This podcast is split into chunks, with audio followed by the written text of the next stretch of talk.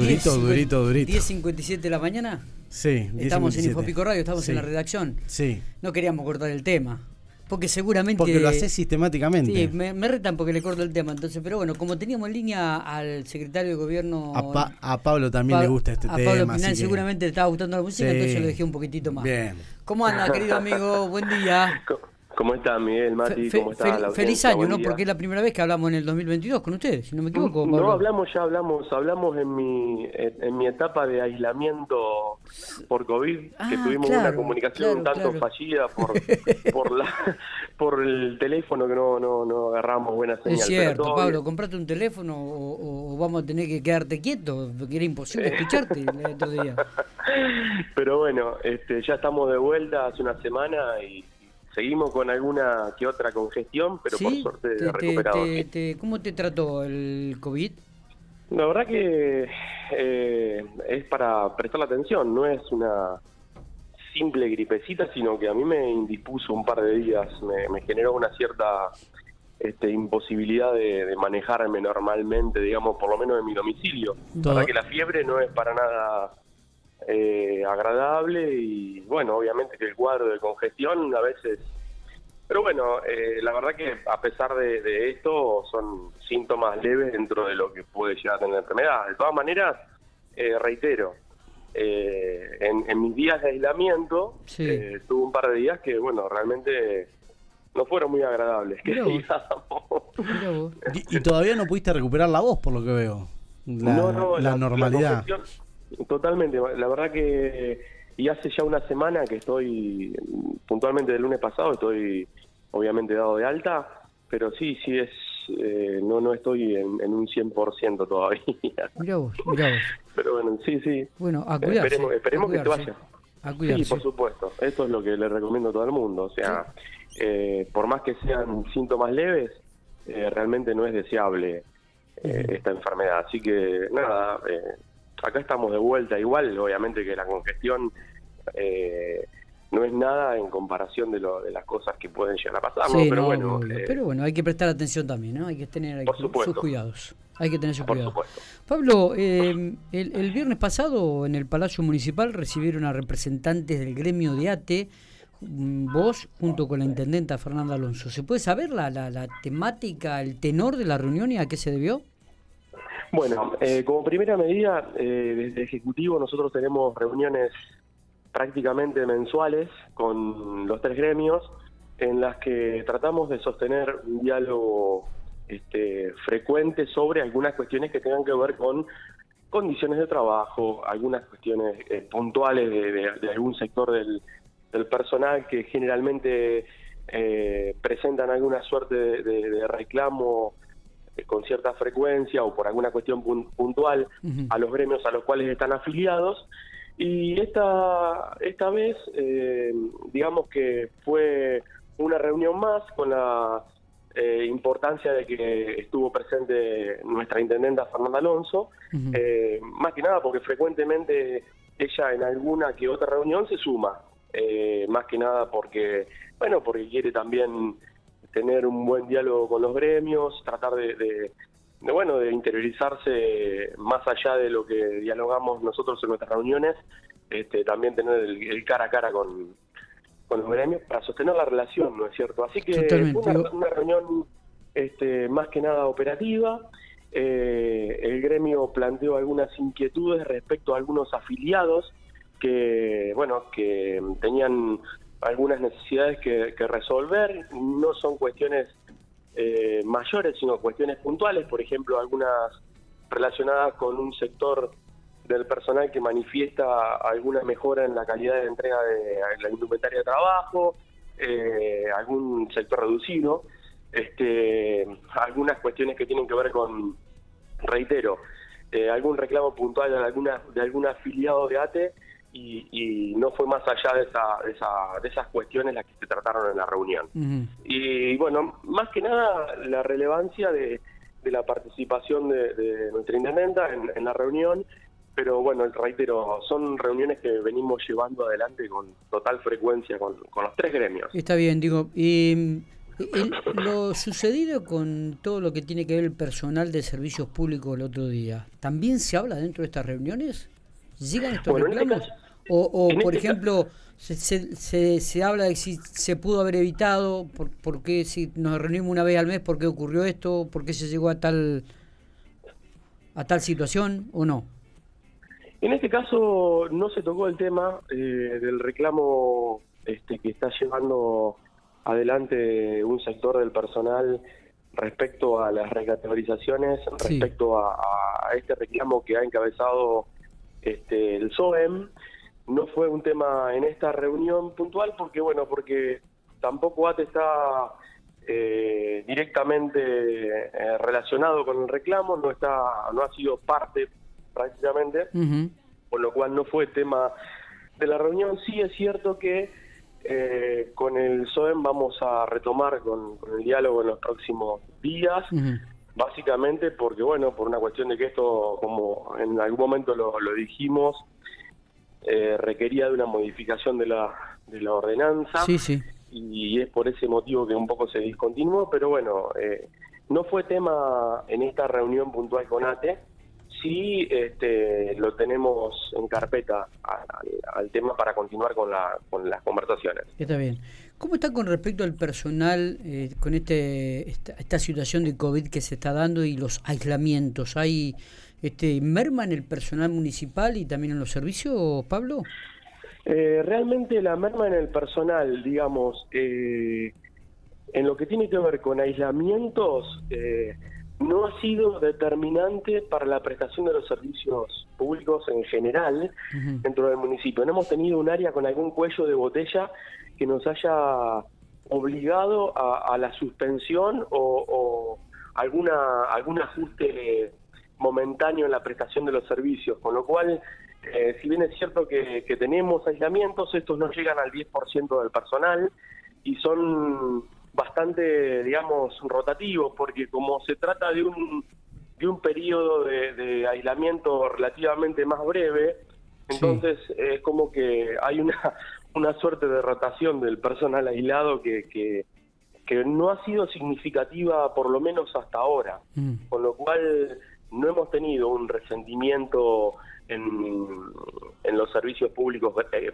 por este tema. Así que todavía podemos funcionar con, normalidad. ¿Cómo está el tema de tránsito? ¿Cómo está el tema de la emisión de los el, este, carnet de conducir, eh, las licencias de conducir, que recordamos fue un récord en el 2022, las cantidades que se entregaron? ¿Se arrancó con la misma intensidad este 2022, con la misma cantidad de turnos solicitados, aún ahora que están en vacaciones, gente? Bueno, sí, la verdad que la, la demanda de licencias sigue siendo muy significativa. Eh, nosotros hasta, hasta, hasta fin de año habíamos eh, extendido la jornada perdón, de recepción de, de, emisión y de emisión de licencias, eh, habida cuenta de que teníamos una sobrecarga de turnos otorgadas para los primeros meses de este año. Entonces lo que hicimos fue tratar de reducir la brecha entre la fecha en la cual la persona solicita el turno y este turno es debidamente otorgado. Eh, eso lo pudimos lograr y ya hemos vuelto a la jornada normal eh, para enero, con lo cual eh, estamos trabajando con cierta normalidad en cuanto a la emisión de las licencias. se están otorgando entre 60, 70, 80 licencias por día, de acuerdo al nivel de asistencia de quienes solicitan el turno y se presentan. Así que estamos trabajando con, muy buena afluencia de, gente.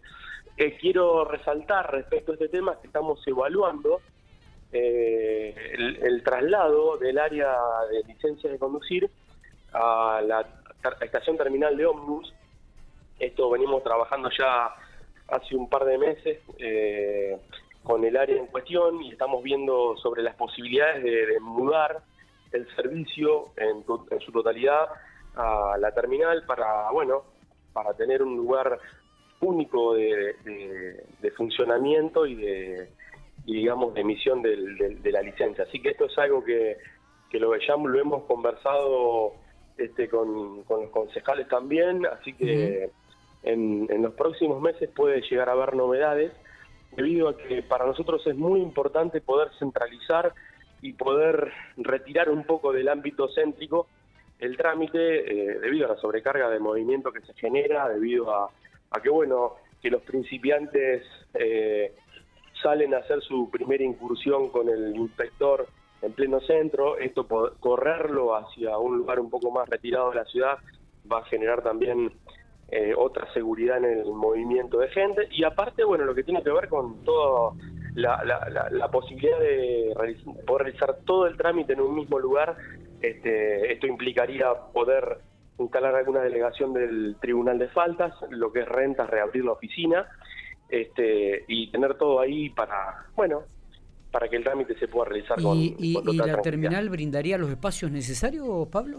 Estamos justamente trabajando en ese tema. Tenemos eh, algún, algunos espacios ociosos eh, en los que estamos trabajando y, bueno, estamos esperando un informe del área de planificación para lo que nos tenemos que reunir con ellos y, definir bien cuáles son los lugares que, que, nos permitirían tener todo el trámite en el mismo lugar. Así que, y, y, y esto, esto puede llegar a implicar eh, obviamente alguna modificación de alguna oficina y algún traslado de alguna otra oficina este, a otro lugar. Hemos hecho en los últimos meses un movimiento importante de, de oficinas en, en, la terminal. De hecho, hemos desocupado una, una propiedad que veníamos alquilando históricamente en la calle 7, eh, donde se alojaban los inspectores. Claro. Nos hemos trasladado a, donde funcionaba anteriormente el SECOM. Esto nos ha permitido ahorrar alrededor de 3 millones de pesos al año. Claro, ahí en la, 7, casi esquina 18. Exactamente. Y el SECOM a trasladarse al nuevo edificio, ustedes ocupan la parte de arriba. Exactamente, y entonces de esa manera, bueno, nosotros teníamos en esa oficina, teníamos tres dependencias, en, en, esa casa teníamos tres dependencias, teníamos Cabildo 21, teníamos eh, Defensa Civil y teníamos, bueno, obviamente que el Departamento Tránsito, eh, donde están los inspectores. Todo eso lo, mudamos eh, a diferentes lugares, por ejemplo, Cabildo 21, que es un área netamente educativa, está en el vagón y a su vez en una oficina en, en Médano. Eh, y obviamente que también tiene su oficina histórica en, la terminal.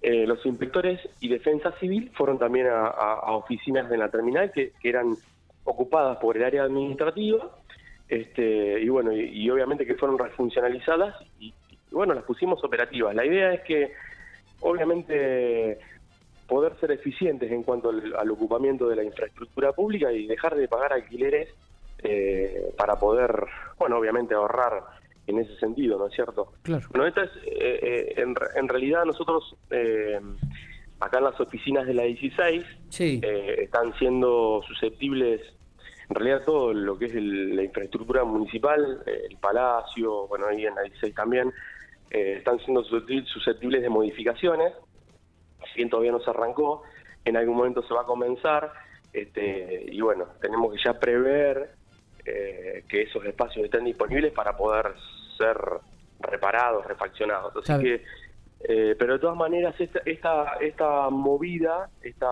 modificación, eh, tiene otro fin. Tiene el fin de que la gente que llega pueda esperar adentro, pueda esperar su turno adentro de un lugar, pueda moverse todo en un mismo ámbito. la verdad que, y teniendo, reitero, teniendo espacios disponibles, ociosos, eh, vamos a lograr un doble impacto. ¿Cuándo, Ser mucho más eficientes y ser mucho más eficientes en cuanto a la ocupación de, los espacios y darle más movimiento a la terminal, a todos los locales que hoy tenemos comerciales y, que están ávidos de que haya más afluencia de gente. ¿Cuándo se estarían, si concretan, trasladándose? ¿El objetivo es, este año? Sí, sí, la idea es que sea dentro de este año. Nos, nos pactamos eh, como objetivo tratar de que en el primer semestre tengamos ah, eh, un, grado de avance importante como para que ya en el segundo semestre poder este, mudarnos. Así que es un desafío importante, reitero, porque va a requerir algún movimiento más, eh, digamos, de, oficinas y, refuncionalización de espacios, pero la idea es tratar de definirlo. Eh, en, el primer semestre para poder utilizarlo en el segundo. Ok. Eh, Pablo, gracias por estos minutos, eh. realmente ha sido muy atento, muy amable. No, gracias a ustedes, es un placer para mí poder charlar un ¿Sufriste, rato. y- ¿Sufriste esa noche un poquitito? La verdad que no, no, no Cortaste no, clavo, eh, cortaste clavo, no te decilo, puedo decilo. explicar, no te puedo explicar. Les empataron sobre el final y después fueron a los penales, Dios querido. Sí, sí, la verdad que es una liga, es un torneo por demás de complicado. Estamos La hablando de Costa, no- Pablo es- ha sido presidente de Costa Brava, digo, y es hincha fanático de Costa, jugando con embajadores de Olavarría, donde empataron 2 a 2 por el torneo regional amateur y terminó ganando Costa por penales, 4 a 3. Por penales, sí, sí, metió el último penal un sobrino, así que lo grité Claro, con mucha Nafta. más euforia. El Nafta, sí señor, dice que lo pateó muy bien además. Sí, sí, lo pateé muy bien, así que eh, la verdad que una alegría enorme por mis compañeros, obviamente por el club, por, por los asociados, por, por, por el barrio, pero también por mis compañeros de, de- en la comisión que realmente hacen un esfuerzo enorme para, para poder estar en estas instancias, para han, han, podido viajar y darle condiciones a los jugadores como para poder este, jugar de visitantes, un viaje largo, la barriga. Sí, ¿y ahora en toca? torneo. Y ahora otra vez Olavarría, Ferro Acá de con Ferro. Sur, Forre del Sur. Sí, Ferro Sur de Olavarría, que es quien el equipo que eliminó a Eliminó Lear. Este, otro equipo duro también. Sí, eh, más competitivo que que- embajadores, me dijeron. Sí, sí, parece que sí, pero bueno, también es cierto que Costa tiene tiene para dar mucho más en este torneo de lo de, de- por ahí de lo que viene dando, tiene un muy buen Bueno. plantel, así que esperemos poder seguir Vamos a, avanzando. vamos a desearle suerte a los primos. Abrazo grande, Pablito. Un abrazo y muchas gracias por el llamado. Un abrazo grande. Muy bien, Pablo Pildán, secretario de Gobierno de la Municipalidad de General Pico, hablando por Infopico Radio.